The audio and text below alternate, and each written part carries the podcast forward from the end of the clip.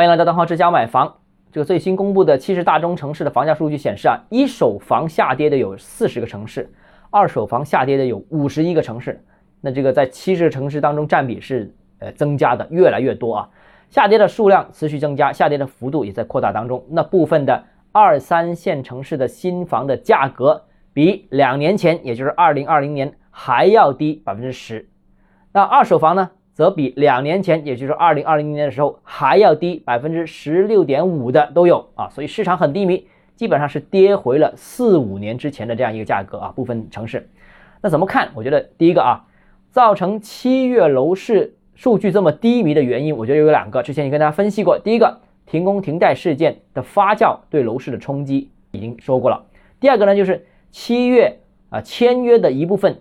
啊，特别是七月初签约的一部分是六月底成交的单位，而六月底呢是很多楼盘搞年终促销的活动的时期，当时呢很多楼盘采取以价换量的政策，所以当时的价格也特别便宜，这个也拉低了七月份的这个成交价，因为七月是网签六月份底的，那所以呢这个目前大家都觉得楼市仍然在下探当中，而我认为啊这两个因素影响都是阶段性的，八月份的数据很可能会开始好看一点。第二个呢，就是一线城市一手房、二手房啊，价格仍然在上涨啊，这个就有点不理解了。那其他都不说，我们只谈我们熟悉的广州啊，除了天河这些核心区域价格比较坚挺，所谓逆势上涨之外，外围区域增城、从化、花都啊，基本上都是跌的啊。过去大半年不但只一直在跌，而且跌的幅度也不少，而且也不是某一个别楼盘跌，是普遍下跌。而核心城区，我们说的天河房价上涨呢？但像这些核心城区，其实供应的总量很少，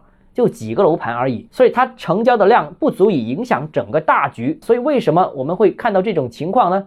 这种是不是一种假象呢？如果是一种房价上涨的假象的话，这个会不会对广州楼市政策的制定造成一个错觉？所以大家感觉广州房价好像持续在涨，但其实是真实情况是在跌的啊。所以为什么会出现这种情况？我们急需弄清其中的原因。这个是一个。很不让人理解的问题啊！第三个呢，就筑底和探底是两个完全不同的概念。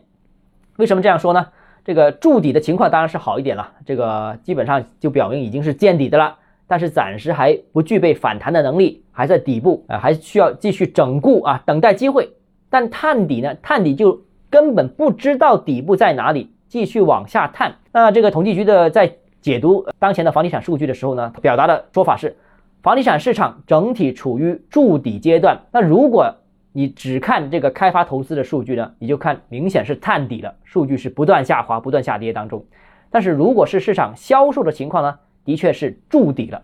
所以房地产到底是筑底还是探底？我觉得从不同角度看，呃，会得出不同的结论。市场呃开发这个层面仍然没复苏，仍然没见底，但是销售市场已经是见底了。所以为什么跟大家说楼市见底？对于买家而言，真的已经是见底的了。好了，今天节目到这里啊。如果你个人购房有其他疑问，想跟我交流的话，欢迎私信我或者添加我个人微信，账号是教买房六个字拼音首字母小写，就是微信号 d h e z j m f。我们明天见。